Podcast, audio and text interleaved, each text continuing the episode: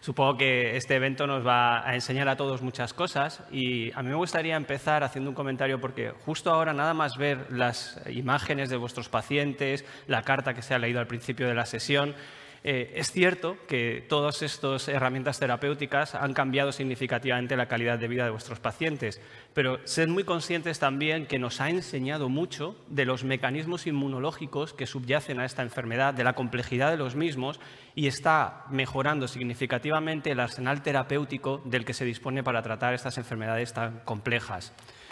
Bien, eh, yo creo que en esta audiencia no hace falta recordar que la dermatitis atópica es una de las enfermedades crónicas inflamatorias más prevalentes de la piel y que depende de factores genéticos, de factores ambientales, de alteraciones en la barrera de la piel, pero también de alteraciones de las respuestas inmunes. Y lo que hemos aprendido en los últimos años es que estas respuestas inmunes aberrantes de tipo 2 que se generan en dermatitis atópica están caracterizadas por la producción de una gran cantidad de citoquinas inflamatorias producidas por un gran número de células del sistema inmune innato, el sistema inmune adaptativo, que interaccionan con la barrera de la piel, dando lugar a estas alteraciones y manifestaciones clínicas que veis en vuestra clínica diaria, en vuestros pacientes.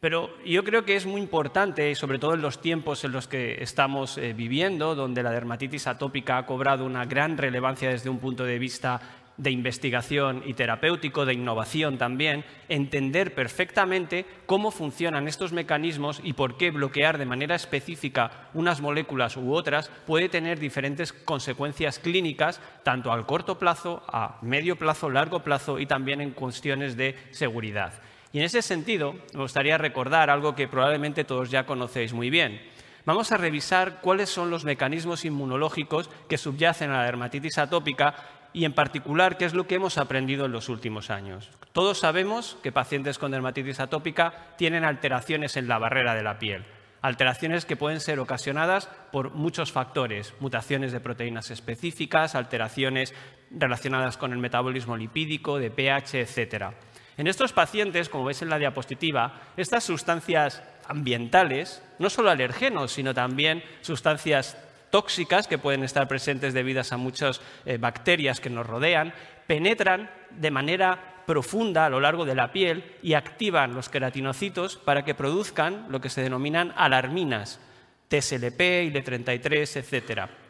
Estas moléculas condicionan la capacidad de nuestras células dendríticas, que están ahí en la piel tratando de escanear todo lo que nos rodea, para generar respuestas de tipo TH2, como veis en la diapositiva, que son muy dependientes de interleuquina 4.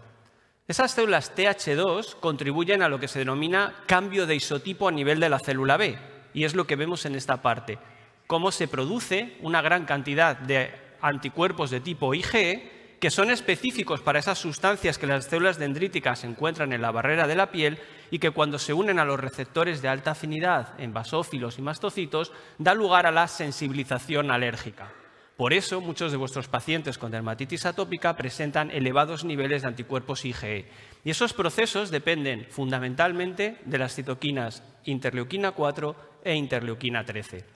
Pero además, todas estas células TH2 que se generan en los ganglios que drenan la piel migran de vuelta a la piel y colonizan tanto la dermis como la epidermis. Cuando estas células que han llegado a la dermis y a la epidermis, células TH2, se activan, junto con linfocitos innatos de tipo 2 activados por alarminas y también desgranulación de mastocitos, liberan toda una cantidad de citoquinas tipo 2 que empiezan a dar cuenta de las manifestaciones clínicas que experimentan vuestros pacientes con dermatitis atópica. Por ejemplo, estas citoquinas impactan en las neuronas sensoriales provocando la sensación de picor. Este picor, como todos sabéis, conduce al ciclo vicioso de picor rascado que contribuye a alterar más aún si cabe la barrera de la piel, barrera que ya estaba alterada de por sí.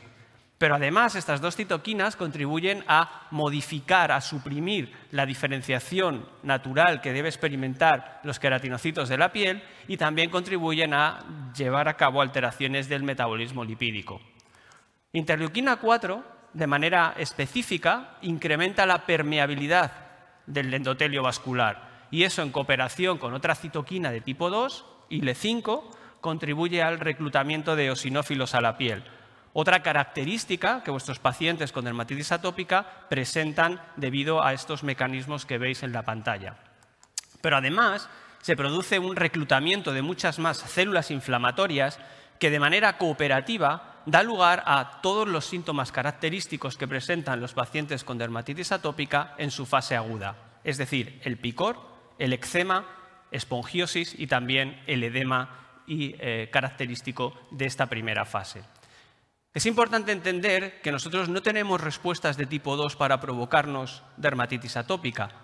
Nosotros tenemos respuestas de tipo 2 para protegernos frente a elmintos, sustancias tóxicas, venenos, toxinas, etc.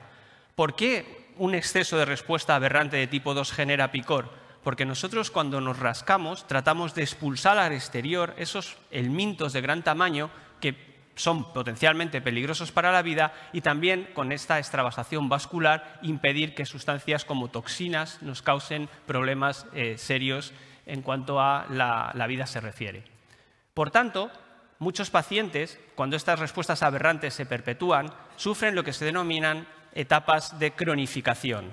Y en estas etapas de cronificación, que es en la que se encuentran muchos pacientes con dermatitis atópica que no han sido tratados de manera precoz para impedir una alteración de estos mecanismos, podemos encontrar toda una batería de células, ya no solo células de tipo 2, células TH2, sino también células de tipo TH1, TH17 e incluso TH22, que producen distintos tipos de citoquinas, por ejemplo interleuquina 22, que en cooperación con IL-4 e IL-13 contribuyen a un crecimiento descontrolado de la barrera de la piel, dando lugar a una hiperproliferación, hiperplasia epidérmica y, como todos sabéis, a la característica liquenificación. Por tanto, vemos como todos estos mecanismos inmunológicos que subyacen a la dermatitis atópica tienen una clara conexión con las manifestaciones clínicas que experimentan estos pacientes. Pero es importante sobre todo en la época en la que nos encontramos, donde distintos tipos de herramientas terapéuticas están eh, emergiendo dirigidas a bloquear distintos tipos de moléculas implicadas en los procesos inflamatorios, entender muy bien cuál es el papel específico de cada uno de estos componentes en el contexto de la enfermedad, para poder dirigirnos verdaderamente hacia una medicina personalizada.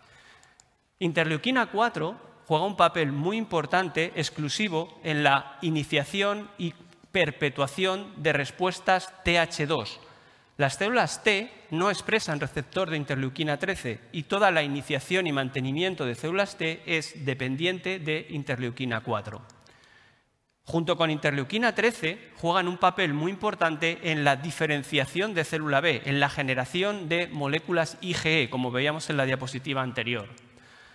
Interleuquina 4 contribuye a incrementar la permeabilidad vascular, como os decía, y además en cooperación con interleuquina 13 produce toda una batería de citoquinas y quemoquinas que contribuyen al reclutamiento inflamatorio de la piel. Ambas citoquinas, IL-4 e IL-13, juegan un papel muy relevante en el picor y en el ciclo vicioso picor rascado. Y por supuesto, interleuquina 4 y también interleuquina 13, de manera muy importante en este caso, contribuyen a generar todas las alteraciones que hemos visto y que vamos a ver ahora de manera más detallada en la barrera cutánea. Como veis aquí, ambas citoquinas cooperan en, la iniciación y el mantenimiento de respuestas inflamatorias tipo 2. Tienen funciones cooperativas, redundantes, pero también funciones específicas. Por ejemplo, como hemos mencionado, IL-4 es la citoquina encargada de expandir y generar células TH2, lo cual implica, está asociada también a la producción de interleuquina 31 por estas células, muy importante en el prurito, en el picor, como todos sabéis, y también contribuye de manera exclusiva a generar un incremento de la permeabilidad vascular. Pero es la interacción de ambas citoquinas lo que contribuye a la perpetuación y cronificación de este proceso inflamatorio.